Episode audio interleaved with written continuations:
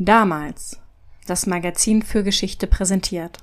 Damals und heute. Der Podcast zur Geschichte mit David und Felix. Moin David. Hallo Felix. David, heute habe ich ein Thema, das ist voller menschlicher Katastrophen. Selten bin ich bei einer Recherche auf so viele fragwürdige Charaktere gestoßen. Na, das will was heißen. Eben. Also Leute, heute geht es um Prinzessin Anna von Sachsen und deren Leben war tragisch. Sie wurde von sehr vielen Menschen sehr schlecht behandelt. Allerdings war sie auch selber ein rechtes Biest. Anna von Sachsen. Was kommt da nach dem Bindestrich? Nach Sachsen kommt doch normalerweise ein Bindestrich. Ja, hier nicht. Wir sind hier bei den anderen Sachsen, den Albertinern. Den, die keine Erbteilung hatten. Genau. Um das nochmal zu wiederholen, worüber wir in der Folge über Ernst den Frommen geredet haben. 1485 teilten sich die Wettiner in Albertiner und Ernestiner. Die Ernestiner behielten zunächst die Kurwürde, die Albertiner waren einfache Herzöge. Bis Johann Friedrich der Großmütige in der Schlacht von Mühlberg die Kurwürde an die Albertiner verlor. Und zwar in Gestalt von Moritz von Sachsen. Und dem widme ich jetzt ein paar Worte, denn er war der Vater von Anna von Sachsen. Okay, dann ist es sinnvoll, ihn kurz vorzustellen. Leg los. Und zwar müssen wir jetzt über die etwas komplizierten religiösen Verhältnisse bei den Wettinern reden. Wir haben ja schon von den Ernestinern gehört. Das waren früh stramme Lutheraner. Bei den Albertinern war es etwas anders. Der erste Albrecht, der lebte vor der Reformation. Auf ihn folgte dann Georg und dann kam dessen Bruder Heinrich. Und dessen Frau Katharina zu Mecklenburg wurde eine der ersten Anhängerinnen von Luther. Und sie brachte ihren Mann dazu, zu konvertieren. Und sie war die Mutter von unserem Moritz. Allerdings legte ihr Schwager, der Herzog Georg, fest, dass sein Neffe, der kleine Moritz, katholisch erzogen werden sollte. Also sind seine Eltern Lutheraner und er wird Katholik. Oh nein, so einfach ist es auch wieder nicht. Mit 15 wurde Moritz rüber zu den Ernestinern geschickt, zu Johann Friedrich I., dem mit dem Stiefel, wir erinnern uns. Damit war die katholische Erziehung erstmal beendet. Aber Moritz entwickelte einen rechten Hass auf Johann Friedrich, weil der ihn sehr arrogant von oben herab behandelte. Und einer am Hof erkannte das und die Gefahr, die davon irgendwann einmal ausgehen könnte, ein gewisser Martin Luther. Ah ja, damit wird dann auch nochmal klar, in welcher Zeit wir uns da gerade befinden. In der Frühphase der Reformation. Genau, jedenfalls warnte Luther Johann Friedrich vor dem jungen Moritz. Und wie wir sehen werden, zu Recht. Der Junge drückte dann erstmal gegen die Eltern durch, wen er heiraten würde. Er hatte nämlich eine sehr klare Vorstellung. Prinzessin Agnes von Hessen sollte es sein. Seine Eltern waren gegen die Ehe, weil sie was gegen Agnes Vater Philipp hatten, aber Moritz drückte seinen Willen durch, reiste auf eigene Faust nach Hessen und heiratete sie im kleinsten Kreis. Das passt natürlich gar nicht zu dem Bild, das sicherlich die meisten vom 16. Jahrhundert haben. Also eine Heirat entgegen der elterlichen Planung und gegen deren ausdrücklichen Willen. Die Eltern waren sauer, aber nicht mehr in der Lage, es zu ändern. Vater Heinrich starb dann kurz darauf und nun regierte Moritz, während im Hintergrund seine Mutter ihr Bestes gab, gegen ihn zu intrigieren. Denn sie hätte lieber den jüngeren Sohn August auf dem Thron gesehen. Dort wird er auch noch hinkommen. Also hat Moritz die Eltern erst ausmanövriert und regiert jetzt selbst. Aber bevor dann sein Ende kommt, muss dann ja irgendwann die kleine Anna geboren oder zumindest gezeugt worden sein, um die es heute eigentlich gehen soll. Die wurde jetzt geboren, ja, im Jahr 1544. Ein Jahr später wurde dann noch ein Bruder geboren, aber der starb mit kaum einem Jahr. Und sie blieb das einzige Kind. Und das war ein Problem.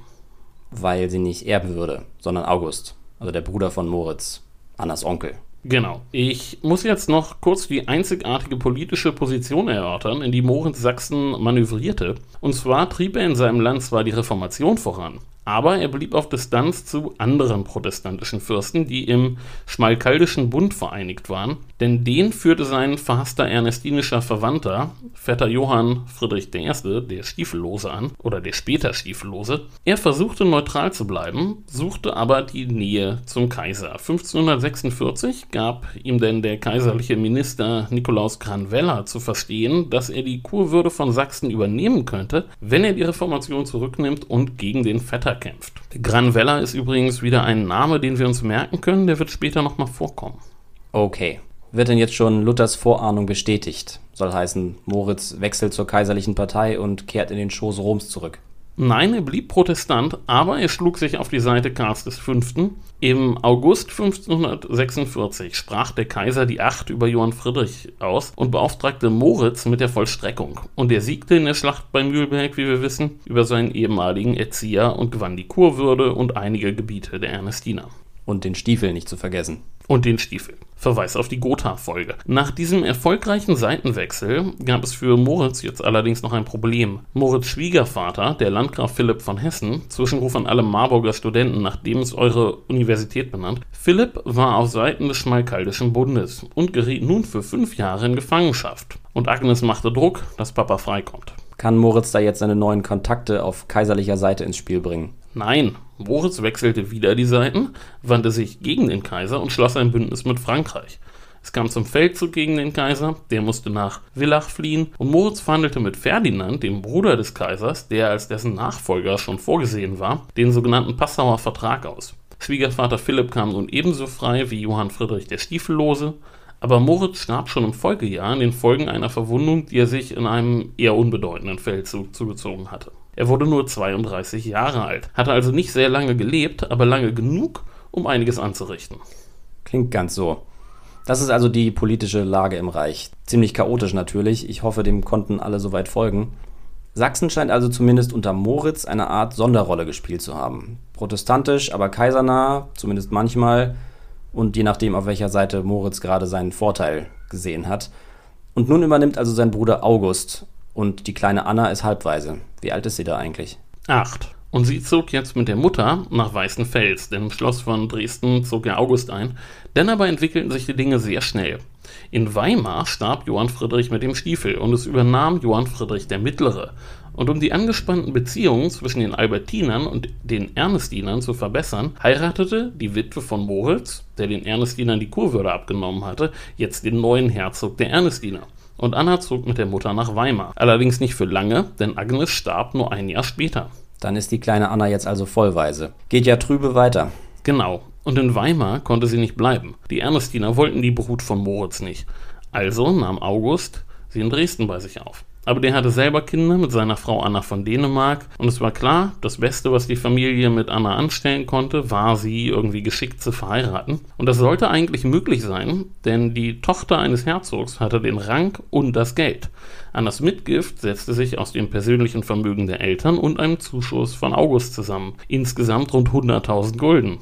Das ist doch grundsolide. Dazu die politischen Verbindungen nach Hessen und Sachsen, das dürfte Bewerber doch angelockt haben. Will man meinen. Leider war Anna nicht besonders schön und charakterlich, naja, sie galt als jähzornig, stur und hatte ein etwas übersteigertes Standesbewusstsein und das sprach sich rum. Okay, es muss also jemand her, dem Charakter und Schönheit egal sind und der nur aufs Geld schaut. Ja, Auftritt Wilhelm von Oranien. Wilhelm war der älteste Sohn des Grafen von Nassau-Dillenburg und als solcher hätte er der nächste Graf werden sollen. Aber das wurde er nicht. Denn als er elf Jahre alt war, erbte er was Besseres. Und zwar war sein Vetter René de Chalon gestorben. Der hatte seine Ländereien in den Niederlanden, aber seinen Titel aus Südfrankreich. Das Fürstentum Orange lag etwas nördlich von Avignon und war recht unbedeutend, aber es war ein souveränes Fürstentum. Ah, das heißt, sein Inhaber steht rangmäßig weit oben in der Adelsgesellschaft, darf immer zuerst durch die Tür gehen. Es hatte nur eine Auflage für das Erbe gegeben. Wilhelm, der aus protestantischem Hause stammte, musste am Kaiserhof in den Niederlanden katholisch erzogen werden. Aber für die Eltern war das okay. Bei dem Erbe kein Wunder. Wie wir schon gesehen haben heute, ist die Konfession nicht so wichtig, wenn der Rest stimmt. Und wir werden das noch mehrfach sehen. Wilhelm war elf Jahre älter als Anna und war verwitwet. Seine erste Frau war Anna von Egmont gewesen. Und die war Alleinerbin. Der Typ scheint ja auf seine Weise echt Glück gehabt zu haben. Mitunter ja. Wilhelm wurde durch seine erste Ehe der größte Grundbesitzer der Niederlande. Und er hatte den Titel. Blieb also nur die Frage der Religion. Er war ja Katholik, Anna war Lutheranerin. Aber bevor wir dazu kommen, muss ich kurz wieder die politische Situation in den Niederlanden diesmal skizzieren. Die sind da ja noch spanisch, gehören also zum Reich, oder? Das ist kompliziert. Kaiser Karl V. war 1555 abgedankt und nicht viel später gestorben. Im Reich übernahm nun sein Bruder Ferdinand II. als Kaiser. Die Habsburger Herrschaften in Neapel, Spanien und den Niederlanden fielen aber an den Sohn von Karl, Philipp II. Ja, Philipp II. Vor etlichen Jahren mein erstes Hausarbeitsthema an der Uni. Na, dann bist du ja gut informiert. Das war damals die Seeschlacht von Lepanto. Genau, darum ging es damals, ja. Also, du bist im Bilde. Philipp saß nun in Spanien, während in den Niederlanden eine illegitime Schwester, Margarete von Parma, als Statthalterin platziert worden war. Die Fäden im Staatsrat der Niederlande aber zog der Minister, den ich vorhin schon mal erwähnt hatte, Nikolaus Granvella.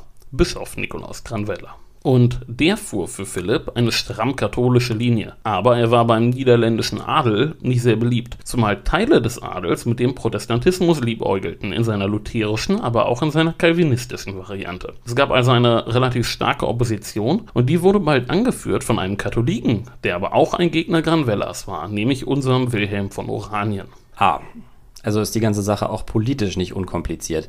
Wir haben auf der einen Seite einen Katholiken, der der Kopf der Opposition in den Niederlanden ist, und auf der anderen Seite die Sachsen, die zwar Protestanten sind, aber unter August auch kaisertreu. Genau so war das. Und so erklärt sich auch eine gewisse Verschlagenheit Wilhelms. Die musste der praktisch entwickeln, um zu überleben. Sie hatte aber auch Nebenwirkungen.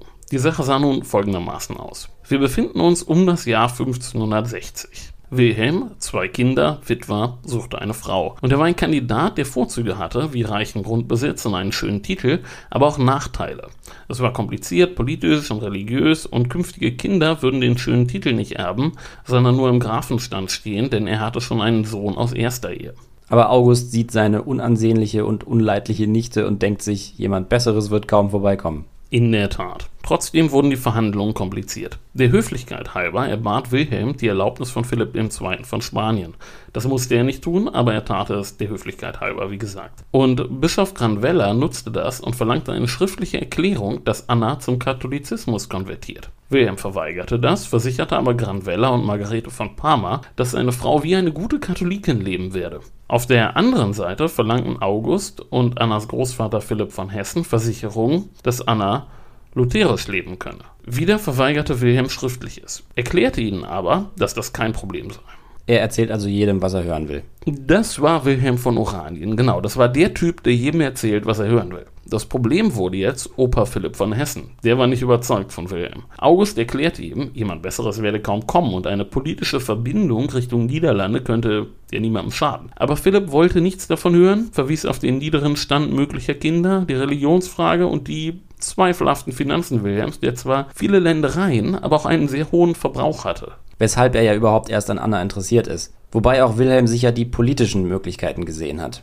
Die Verbindung zu den beiden mächtigen protestantischen Fürsten ist ja auch für ihn attraktiv. Zweifellos. Und er war hartnäckig. Im November 1560 reiste er nach Dresden, um Anna persönlich kennenzulernen. Offensichtlich war sie nicht hässlich genug, als dass er nicht seinen ganzen Charme versprühen konnte. Wilhelm war sehr eloquent, er sah sehr gut aus und in der Folge bedrängte denn nun auch Anna, ihren Großvater, seine Zustimmung zu geben. Der wollte weiter nicht, aber schließlich sprach August ein Machtwort und erklärte Philipp, dass er nur aus Höflichkeit gefragt habe, es werde geheiratet. Philipp sei herzlich eingeladen und er könne kommen oder sein lassen.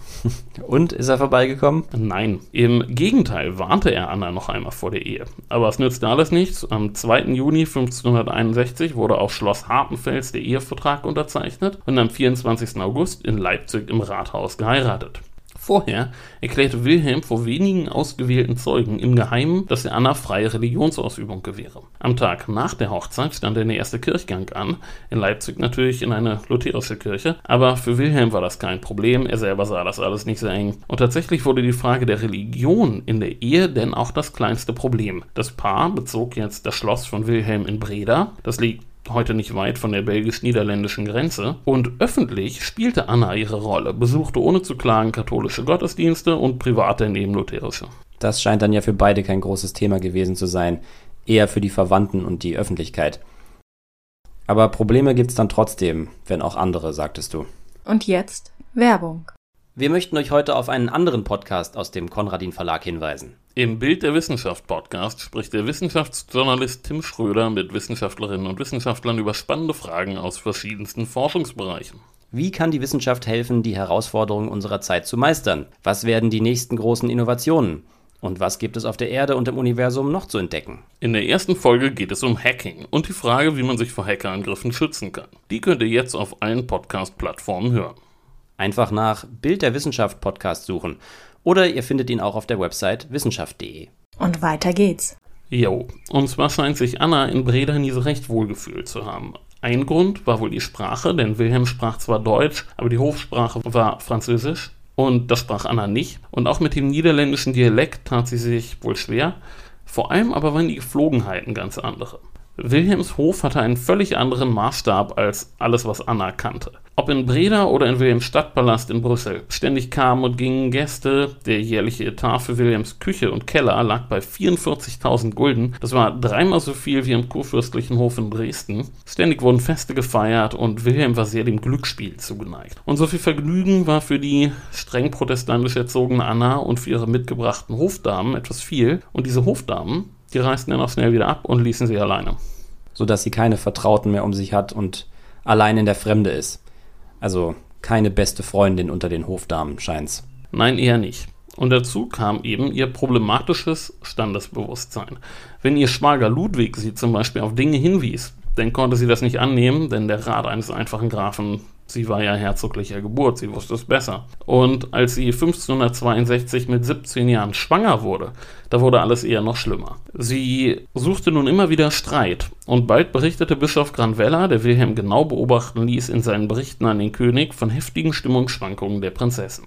Der Ehekrach in Breda wurde europaweit Gespräch. Und auch die Verwandten in Sachsen und in Hessen bekamen bald mit, was da lief. Und reagieren Sie da jetzt irgendwie drauf?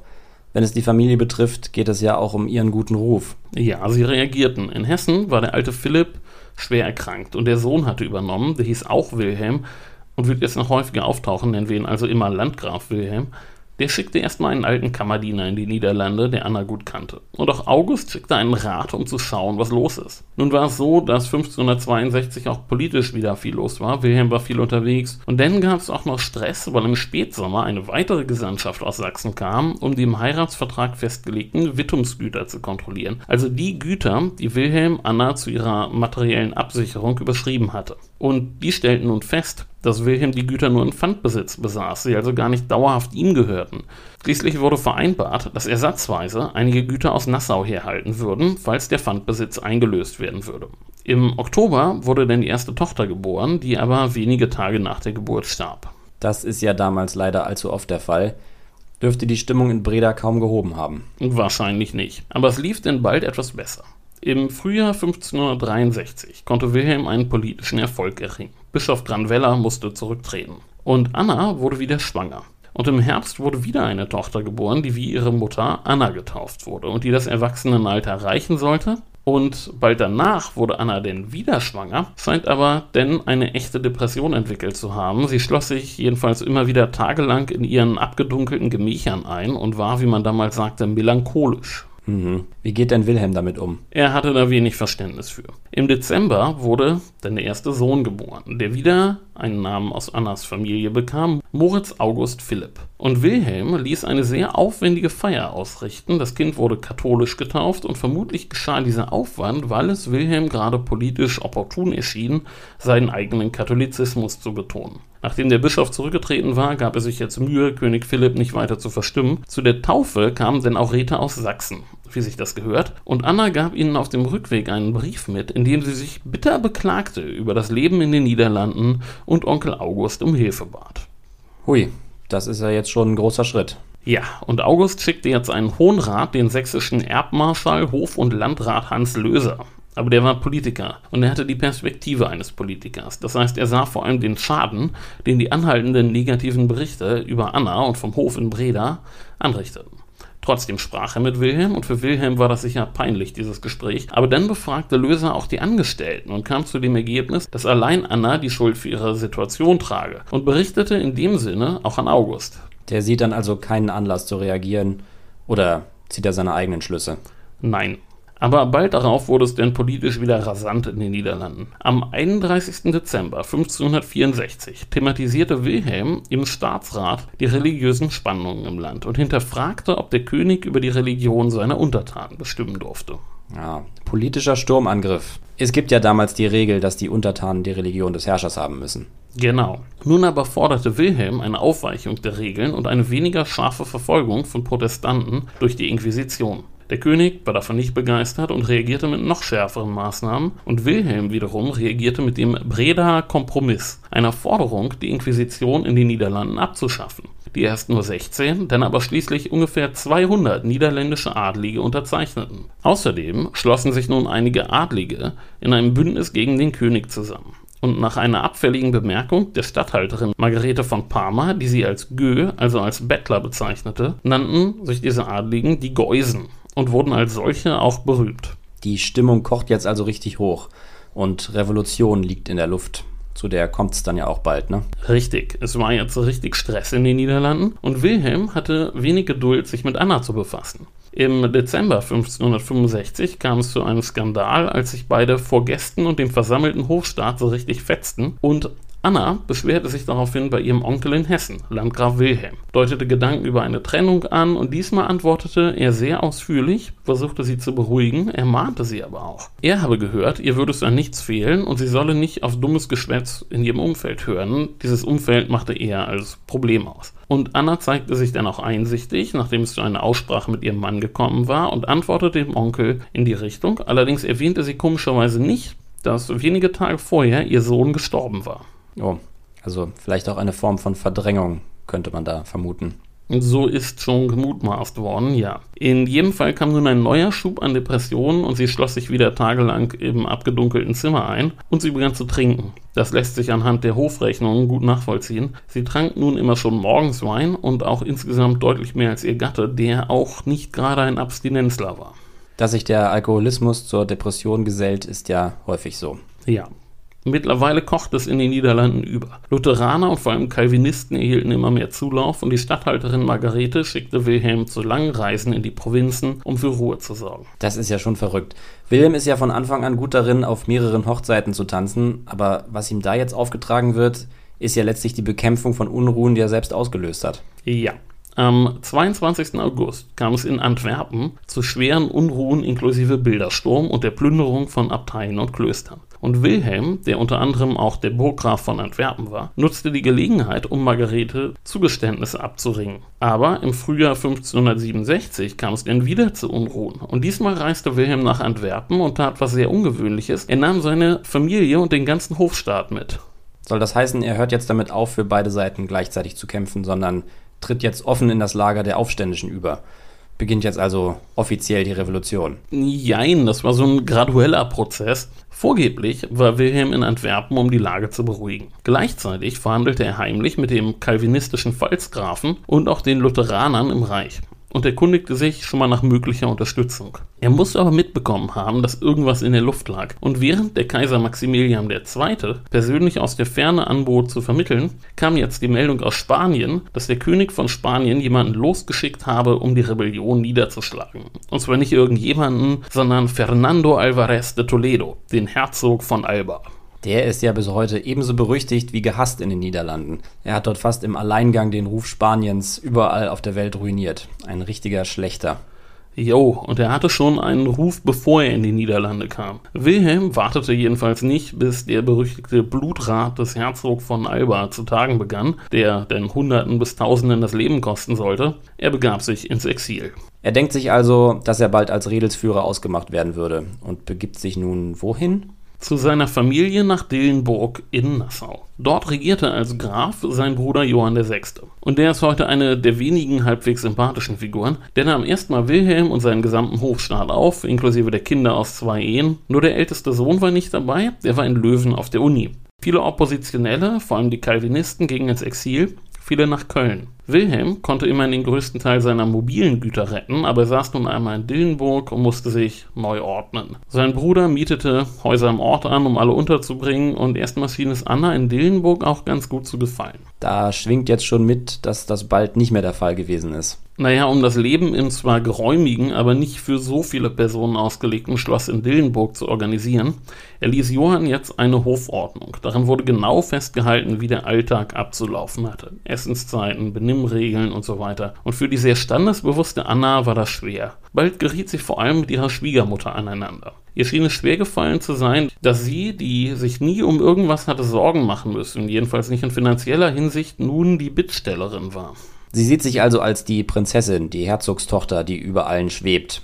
Das ist ja, wie du schon gesagt hast, schon immer so ein wenig das Problem gewesen. Genau, aber die Situation war nun die, dass Wilhelm den Zugriff auf die Einkünfte aus seinen Ländereien verloren hatte und nun abhängig von seiner Familie war. Er entließ einen guten Teil seiner Angestellten und begann aus dem Exil heraus den Widerstand zu organisieren.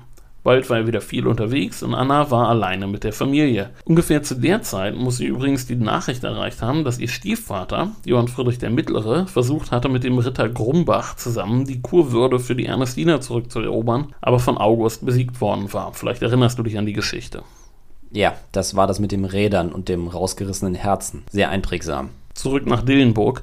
Bald wurde Anna wieder schwanger und sozial wieder sehr unverträglich. Am 13. November 1567 wurde denn wieder ein Sohn geboren, der Moritz getauft wurde. Und Wilhelm ließ wieder eine große Taufe feiern. Diesmal allerdings wurde das Kind Lutherisch getauft. Der Katholik Wilhelm braucht jetzt also die Unterstützung der Protestanten. Er selbst sieht das ja alles nicht so eng. Natürlich. Politisch sah es nicht so gut aus für ihn. Wilhelms Besitz in den Niederlanden war nun offiziell beschlagnahmt worden und er hatte eine Vorladung vom Herzog von Alba erhalten, der natürlich nicht nachkam.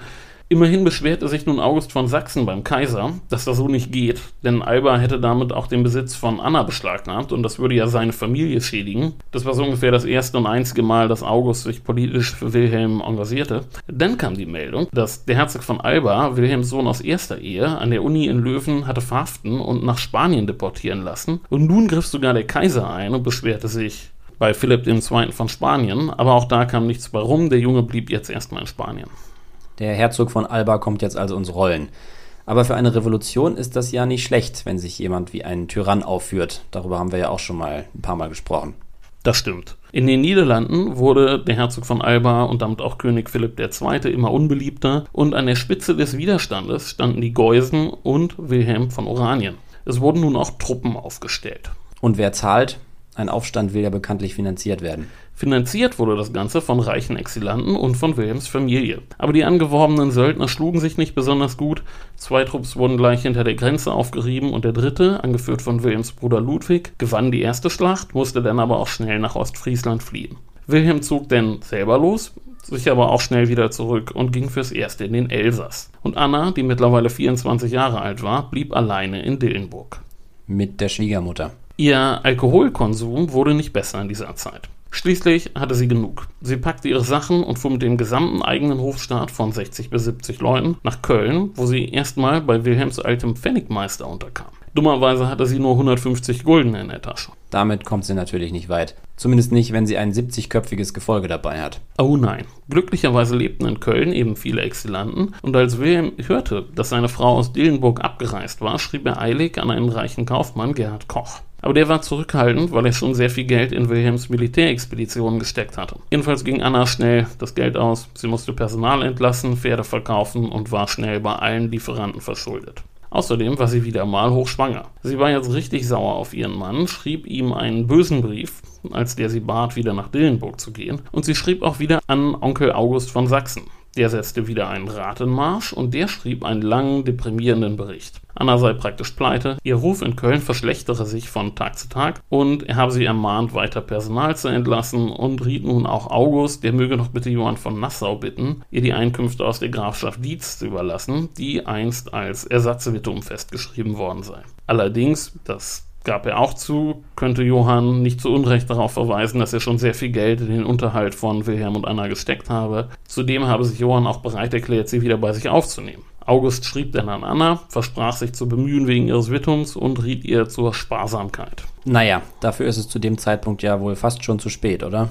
Sie verpfändete jetzt ihren persönlichen Schmuck, den sie auch nicht mehr auslösen konnte und der schließlich auf dem freien Markt landete. Währenddessen war Wilhelm heimlich zurück nach Dillenburg gereist. Er musste jetzt extrem aufpassen und bewegte sich immer von Sympathisant zu Sympathisant. Auch er hatte mittlerweile all seine mobilen Wertsachen verpfändet und auch er fragte nun bei August um Unterstützung, aber der wollte auf keinen Fall als Freund des Rebellen erscheinen. Das heißt, der einst erhoffte politische Nutzen der Ehe kommt nicht zum Tragen. Der mächtige Protestant August unterstützt den Aufstand der Protestanten in den Niederlanden nicht. Genau. Am 10. April 1569 wurde dann das nächste Kind geboren, Emilia. Und Anna hatte sich jetzt einen Anwalt genommen, einen Dr. Jan Rubens. Der war ehemals Ratsmitglied in Antwerpen gewesen und hatte sich jetzt in Köln niedergelassen. Und er sollte ihr jetzt helfen, irgendwie doch noch an die Güter in den Niederlanden oder in Nassau zu kommen. Da wurden dann diverse Suppliken geschrieben nach Brüssel und nach Spanien und zum Kaiser, aber das führte alles zu nichts. Die Ländereien in den Niederlanden, die waren weg. Wenig überraschend, solange Wilhelm den Widerstand anführt. Eben. Wilhelm war weiter sehr vorsichtig. Er reiste herum, suchte Verbündete, traf unter anderem den französischen Hugenottenführer Admiral Coligny, reiste auch selbst nach Sachsen, aber August empfing ihn nicht in Dresden. Und Wilhelm merkte, mit den Lutheranern im Reich, da geht nichts. Ich muss mich auf die Calvinisten verlassen. Und das war nicht so einfach, denn er war ja Katholik und seine Frau war Lutheranerin. Und die Calvinisten mochten die Lutheraner fast noch weniger als die Katholiken. Der Feind meines Feindes ist eben doch nicht immer zwangsläufig auch mein Freund. Auf jeden Fall ganz schön brutal, dass August den angereisten Wilhelm nicht mal empfängt. Das ist schon sehr deutlich. Absolut. Anna reiste jetzt jedenfalls auf Bitte von Onkel Wilhelm zusammen mit ihrem Anwalt nach Kassel. Da tauchte dann auch bald August auf und die beiden Onkel hatten nun einen Plan für Anna und ihren Mann. Die sollten sich erstmal in Erfurt niederlassen. August, Wilhelm und Johann von Nassau würden dort für den Unterhalt sorgen. Und während der Plan noch so am Reifen war, zog Anna jetzt erstmal nach Siegen. Das lag im Nassauer Gebiet und war ihr lieber als das verhasste Dillenburg. Sie lässt also die alten Gläubiger hinter sich und macht sich daran, neue zu sammeln. Im Januar 1571 kam sie auch wieder nach Dillenburg, wo Wilhelm gerade mal wieder war, und nun wurde es wild. Der Anlass für den Besuch in Dillenburg war, dass Anna offiziell auf ihr Ersatzwittum, die Grafschaft Dietz, verzichtete, um den Weg für diese neue Unterhaltslösung freizumachen damit Johann sich daran beteiligte. Aber während Anna in Dillenburg war, bemerkte Wilhelm, der ein guter Beobachter war, dass sie wieder mal schwanger war. Und zwar nicht von ihm. Er ist ja immer unterwegs gewesen. Schwer zu sagen. Getroffen hat er sie schon ein paar Mal und nachrechnen ist aus heutiger Perspektive schwierig. Auch weil die Quellen angeben, dass das Kind, das später geboren wurde, sehr klein und schwach war bei der Geburt, was auf eine etwas frühe Geburt hinweist, was alle Rechnungen im Grunde ja, ungenau sind. Jedenfalls sah Wilhelm jetzt seine Chance. Für ihn war Anna nur noch ein Klotz am Bein, sie musste versorgt werden und die politischen Hoffnungen auf eine Unterstützung durch August, die hatten sich nicht materialisiert. Nun war Scheidung für ihn als Katholiken eigentlich nicht drin. Aber für die Calvinisten war es okay, unter der Bedingung, dass ein Ehebruch vorlag. Er wirft ihr also Ehebruch vor. So einfach ging das nicht. Er brauchte Beweise. Er sorgte jetzt dafür, dass sie und ihr Anwalt überwacht wurden. Und am 7. März 1571 wurde Dr. Jan Rubens vor den Toren der Stadt Siegen verhaftet und nach Dillenburg gebracht und vor dem gräflichen Gericht des Ehebruchs angeklagt. Dem sogenannten verschärften Verhör war er nicht gewachsen, gestand. Ja, für unsere Hörer, verschärftes Verhör heißt Folter. Damit wird immer zuerst gedroht und das reicht dann auch meistens. Also hat Wilhelm jetzt, was er wollte und kann die Scheidung erwirken. Nicht so schnell. Erstmal war er ja offiziell immer noch Katholik, aber er hatte jetzt zumindest mal was in der Hand. Am 19. März wurde Anna mitgeteilt, dass Rubens gestanden hat, und in ihrer Wut forderte sie, dass Rubens gehängt wird, weil er gelogen habe. Wieder schrieb sie einen bösen Brief an Wilhelm und beschimpfte ihn bitterlich. Dann aber kam Johann von Nassau nach Siegen und befragte sie persönlich. Es ist nicht bekannt, was da ablief, aber nun gestand auch Anna. Hat sie also wirklich Ehebruch begangen oder hat Johann ihr geraten zu gestehen im Ausgleich für eine milde Strafe? Möglicherweise. Auf Ehebruch stand immerhin die Todesstrafe. Was auch immer geschah, sie gestand und schrieb eine Entschuldigung an Wilhelm von Oranien. Für den Richterspruch war nun Johann zuständig als Graf. Aber erstmal geschah gar nichts. Anna blieb in Siegen, jetzt praktisch unter Hausarrest, und Rubens in Haft in Dillenburg. Das war ganz im Sinne von Johanns Rechtsexperten, Dr. Jakob Schwarz, der riet zu einer diskreten Behandlung der Affäre. Also ist seine Strategie, die Sache unter den Teppich zu kehren. Genau. Dann weiß Schwarz also nicht, dass Wilhelm von Oranien gar nicht diskret sein will, sondern dass die Scheidung von Anfang an sein Ziel gewesen ist. Ein Ereignis, das wahrscheinlich europaweit für Aufsehen sorgen würde. Anscheinend nicht, aber natürlich machten bald Gerüchte die Runde. Wilhelm war in der Welt unterwegs und schließlich wurde das Kind geboren, ein Mädchen, Christine, und Anna gestand in einem Brief auch dem einen Onkel, Landgraf Wilhelm, den Fehltritt, drohte ihm aber gleichzeitig, wenn er nicht vermitteln würde, würde sie selber an die Öffentlichkeit gehen und die Familienehre in Gefahr bringen. Ihr ist dann also, wie dem Anwalt Schwarz, nicht klar gewesen, was ihr Mann eigentlich will. Das war wohl so. Aber sie benutzte das jetzt erstmal gegen den Onkel. Sie schlug ihm vor, nach Duisburg zu ziehen und bitte nicht mit den Sachsen zu reden. Wilhelm war nicht so begeistert, lehnte Duisburg auf jeden Fall ab und schlug ihr als neuen Wohnort die Burg Beilstein vor. Das wurde ihm wohl von Jakob Schwarz eingeflüstert, dem Anwalt von Johann, und wir werden auch noch sehen, warum. Schwarz ging dann zu Anna nach Siegen, schlug auch ihr Beilstein vor, aber sie lehnte ab und schrieb ihrem Mann und bat ihn zu kommen. Sie wolle sich seinem Willen bereitwillig unterwerfen, doch Wilhelm antwortete nicht. Mitte Februar 1572 war denn Johann in Siegen. Und sie setzte weiter auf Drohung. Und zwar drohte sie nun damit, dass Rubens wegen dem verschärften Verhör, also der Folter, klagen werde. Man konnte nämlich nicht einfach so foltern, das ging nicht. Es musste schon ein sehr schwerwiegender Verdacht vorliegen. Und es wurde durchaus nicht selten von Folteropfern hinterher geklagt. Aber natürlich führte das alles zu nichts. Ihre Haupttaktik besteht also offenbar aus Drohung. Erkennt sie nicht, in was für einer Lage sie schon ist. Offenbar nicht. Sie konnte allem Anschein nach wirklich sehr schlecht mit Menschen umgehen. Wie man jemanden auf seine Seite zieht, davon verstand sie nichts. Immerhin versorgten Johann von Nassau, Wilhelm von Hessen und August von Sachsen sie fürs Erste weiter mit dem vereinbarten Unterhalt. Und sie leitete einen Teil davon weiter an Maria Rubens, die Frau von dem Anwalt, denn die war ja unverschuldet in Nöte geraten, weil ihr Mann jetzt nicht mehr arbeiten konnte. Na, zumindest das. Im März schickte Johann dann einen offiziellen Fallbericht nach Hessen. Und er schrieb dazu, er werde Anna nicht freilassen, sei aber offen für Vorschläge, wie weiter zu verfahren sei. Also ist er eher auch nicht an einem Skandal interessiert. Er spielt das Spiel seines Bruders nicht mit. Eher nicht. Aber Wilhelm von Hessen reagierte nicht. Und so passierte erstmal gar nichts. Anna lebte in Siegen und terrorisierte aus Frust das Personal und ihr Alkoholkonsum war weiter kritisch. Bald hatten viele Angestellte keine Lust mehr und es wurden dementsprechend immer weniger. Sie schrieb auch nochmal an ihren Mann, erst sehr freundlich und bittend, aber als er nicht antwortete, dann wieder sehr grob. Wo ist der inzwischen? Geht's voran im Kampf gegen den Herzog von Alba? Allerdings, die Geusen hatten erste Erfolge zu verzeichnen und im April zog Wilhelm in die Niederlande, wo er von den Rebellen zum Statthalter von Holland, Seeland und Utrecht ernannt wurde. Denn aber kippt es wieder, und zwar in der Nacht vom 23. auf den 24. August 1572. Sagt dir das Datum was? Spontan nicht. Das war die Bartholomäusnacht. Ach so. Ja, da beginnt in Frankreich die Verfolgung der Hugenotten.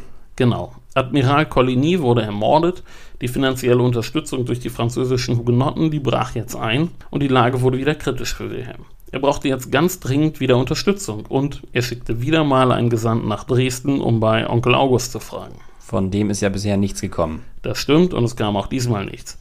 Aber als August das Ansinnen von Wilhelms Gesandtem ablehnte, da verhielt der sich nach einer zweiten Anweisung, die er bekommen hatte, erklärte August offiziell über Annas Ehebruch auf. Wilhelm verzeihe ihr als Christenmensch den Fehltritt, aber habe keine Hoffnung auf Besserung und könne sie nicht mehr als Ehefrau akzeptieren. Er hat August also eine letzte Chance gegeben und als der wieder keinen Finger rührt, verkündet er die Trennung von Anna. Und wie reagiert jetzt August? Naja, er gab Wilhelm durchaus eine Mitschuld. Anna sei ein frommes und gut erzogenes Mädchen gewesen, bis sie in die Niederlande ging.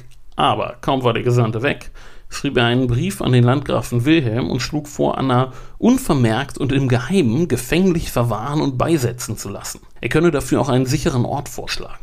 Er will sie also in lebenslange Haft nehmen, um den Schaden zu begrenzen, oder wie? Wird jetzt die Familienehre gerettet? Genau.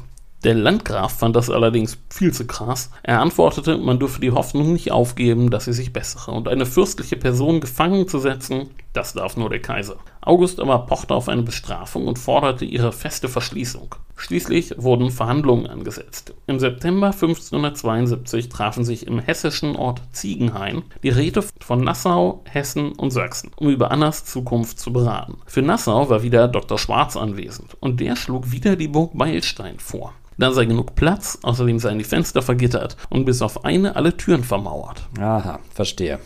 Die anderen waren einverstanden und die Räte zogen los, um die Burg zu inspizieren. Schwarz hatte schon alles herrichten lassen und alle waren zufrieden und zogen nun weiter nach Siegen, um Anna ihr Schicksal zu verkünden. Dort kam dann auch Graf Johann dazu. Doch Anna kriegte mit, dass was im Busch war. Sie versuchte Mitglieder des Personals zu bestechen und zu fliehen, wurde aber verraten. Hätte sie die Leute vorher mal besser behandelt. Aber sie hat es ja, wie du gesagt hast, nicht verstanden, sich Verbündete zu schaffen. Das lag ihr nicht, nein. Am nächsten Tag kamen die Räte und erklärten ihr, dass sie nach Beilstein umziehen werde. Sie dachte weiter, sie habe eine Wahl und lehnte ab.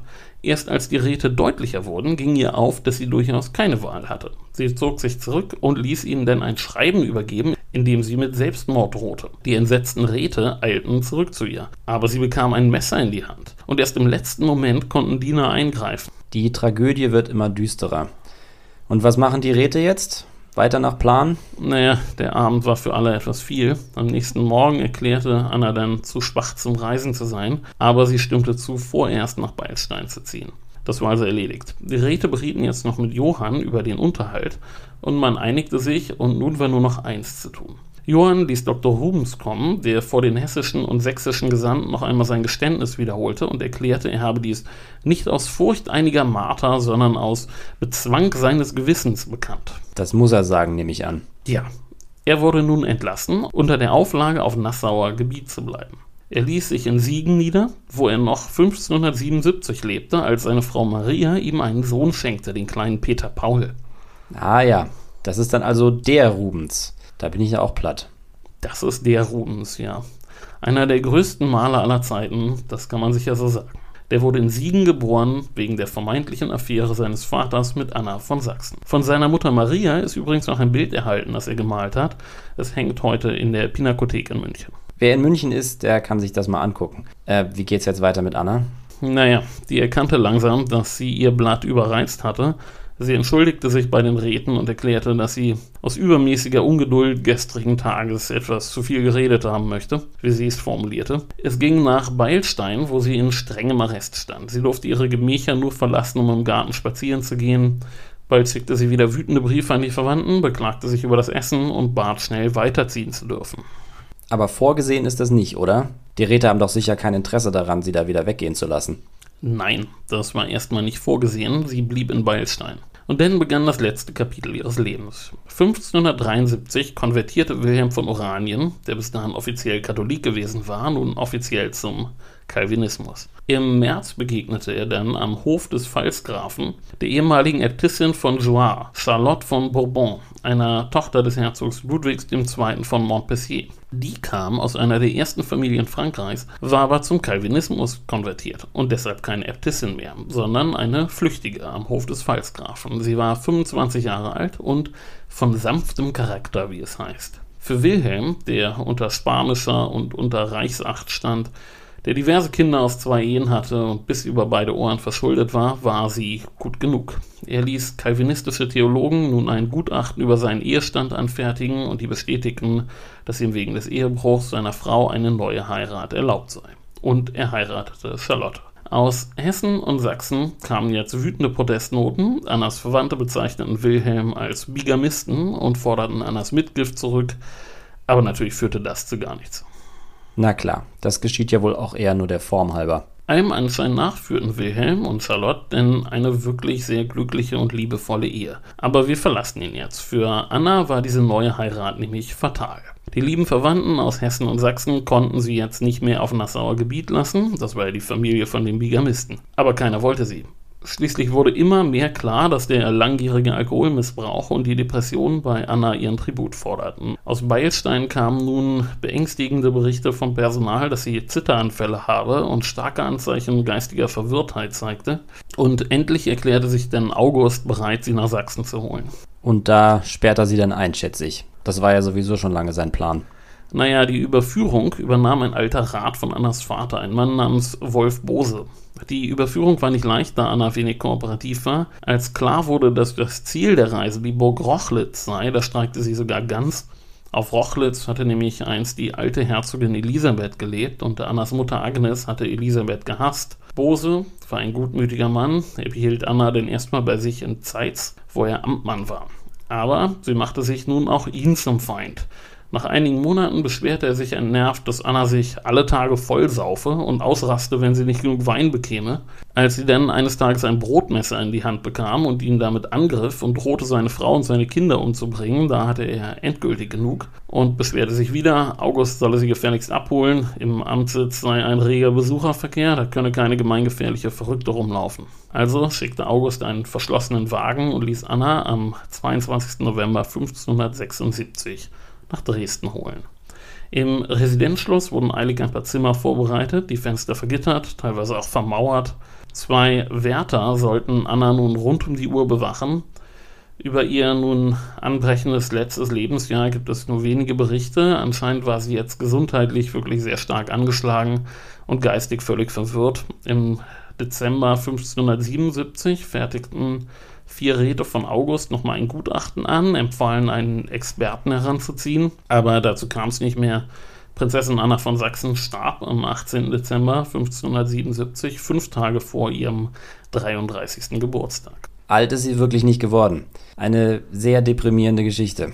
Als Wilhelm von Hessen die Nachricht von ihrem Tod erhielt, war er sehr betrübt. Er schrieb, dass Anna von ihren kindlichen Jahren auf, da sie denn kurz nacheinander von ihren Herrn Vater und Frau Mutter verloren hatte, ein unglückliches Leben geführt habe. Er empfahl August aber auch, alle Dokumente und Briefe, die irgendwie mit ihr zusammenhingen, zu vernichten. Das tat er aber nicht, weshalb wir heute ganz gut über ihr Schicksal informiert sind.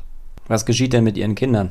Die wurden von Johann von Nassau aufgezogen. Der steckte nicht nur sein ganzes Geld in die politischen und militärischen Abenteuer seines Bruders, er zog auch seine Kinder groß. Auch das uneheliche Kind? Auch das, was wirklich nicht selbstverständlich war. Johann von Nassau ist in dieser ganzen Geschichte noch die Figur, die am besten wegkommt. Er scheint ein großes Herz gehabt zu haben. Ja, Annas Onkel und Wilhelm von Oranien, aber auch Anna selbst schneiden da eher nicht so gut ab. Der Herzog von Alba sowieso nicht, aber der kam ja heute eher nur am Rande vor. Insgesamt wirklich keine besonders erbauliche Geschichte heute. Nein, der Sohn von Wilhelm und Anna, Moritz, war übrigens anscheinend auch kein besonders angenehmer Charakter, aber er wurde zum großen Kriegshelden. Als Oberbefehlshaber der Vereinigten Provinzen der Niederlande eroberte er 43 Städte und 45 Festungen von den Spaniern und besiegte sie in mehreren großen Schlachten. Vor allem aber baute er den Handel massiv aus und trug wesentlich zum Wohlstand der Niederlande bei. Nach ihm ist übrigens die Insel Mauritius benannt und auch der Moritzplatz hier in Kreuzberg, wo die U-Bahn-Station ist. Ah, interessant.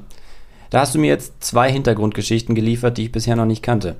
Die Geschichte von Rubens Eltern ist dabei ja wirklich der Hoffnungsschimmer in dieser ganzen Misere. Ja, das kann man wohl so sagen. Eine sehr düstere Geschichte, die wir hier heute haben, David. Ähm, ja, schwer genießbar. Ja, Tut uns leid, wenn ihr jetzt deprimiert seid. Nächstes Mal geht es dafür um Terrorismus. Oh. Ja. Ähm. Okay. Ähm, gut, äh, vielleicht kann uns Stefan Bergmann aufheitern mit dem Thema zum neuen Heft. Hallo Herr Bergmann, das neue Titelthema handelt von den Wikingern. Was erwartet die Leserschaft? Verteufelt, verharmlos, verklärt. So hat es einer unserer Autoren im Vorwort seines Buches über die Wikinger zusammengefasst. Ich finde, das beschreibt sehr schön die Bandbreite dessen, was unsere Wahrnehmung der Wikinger ausmacht. Verteufelt, weil bis heute vor allem die Darstellung von Mönchen unser Bild der Nordmänner prägt. Sie formten als zunächst Hauptbetroffene der Wikinger-Überfälle die Erzählung von grausam mordenden Heiden. Verharmlost, das hat mit dem Blick eines Teils der Forschung zu tun, welche die kulturellen Leistungen, Stichworte sind Mobilität und Handel, der Skandinavier vielleicht zu stark in den Vordergrund gestellt hat. Verklärt, Dabei geht es um die populäre Rezeption, indem zum Beispiel in der Fernsehserie Vikings die Hauptpersonen als Helden profiliert werden, obwohl sie gnadenlos brutal auftreten. Was macht damals nun aus den Wikingern?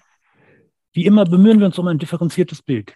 Es ist richtig, dass die Wikinger, aus denen später, als sie sich endgültig auf dem Kontinent festgesetzt hatten, die Normannen wurden, eine unglaubliche Karriere hingelegt haben.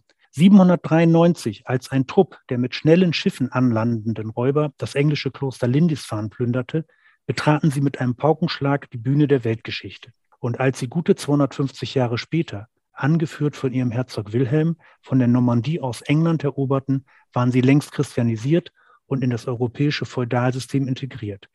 Diesen Weg zeichnen wir nach in unterschiedlichen Facetten. Worum geht es dabei im Einzelnen? Ich nenne mal drei Punkte. Erstens, man muss sich klar machen, woher die Wikinger kamen und warum sie ihre Raubzüge starteten. Sie waren germanischen Ursprungs und stammten aus Dänemark, Norwegen und Schweden. Dort lebten sie unter schwierigen Bedingungen, vor allem von der Viehzucht und vom Fischfang. Der relative Wohlstand der christlichen Reiche in Westeuropa und auf den britischen Inseln lockte sie an. Vor allem, weil zu dieser Zeit politische Verwerfungen dort auch militärische Schwäche nach sich zogen. Zweitens, die Wikinger erwiesen sich als eifrige Händler. Wir schauen nicht zuletzt auf ihren bedeutenden Handelsplatz Haithabu im heutigen Schleswig-Holstein. Drittens, die Legende, wonach sie besonders grausame und quasi unbesiegbare Kämpfer waren, muss man sich genau anschauen. Nur so viel. Die moderne Forschung, vor allem die Archäologie, hat dazu einiges zu berichten, was man natürlich im Damalsheft nachlesen kann.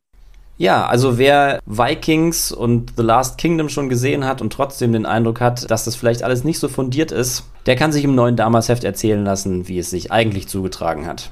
Ich habe aber Zweifel an der Erbaulichkeit, muss ich ehrlich sagen. Ja, dafür sind wir dann ja nicht zuständig. Na, Wikinger sind schon erbaulich, oder? Hm. So auf so eine, so eine abenteuerliche Art und Weise.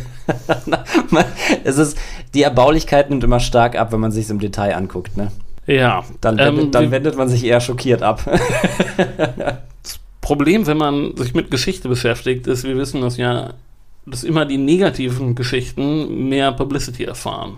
Ja, genau. Das, was ich vorhin zu dir meinte. Es muss ja auch im Mittelalter und in der frühen Neuzeit Familien gegeben haben, die wunderbar harmonisch zusammengelebt haben und sich alle sehr gern hatten und sich kein Leid zugefügt haben. Aber die Quellen erzählen darüber weniger als über Fälle wie den, den wir heute besprochen haben. Okay, bis dann. Folgt uns bei Twitter, Instagram. Wo kann man uns noch folgen? Facebook. Ähm, gibt uns Bewertungen bei Apple, bei Spotify. Genau, wir freuen uns über Sterne und Zuschriften. Und ja, das war's auch schon. Wir hören uns in zwei Wochen wieder. Macht's gut. Ciao.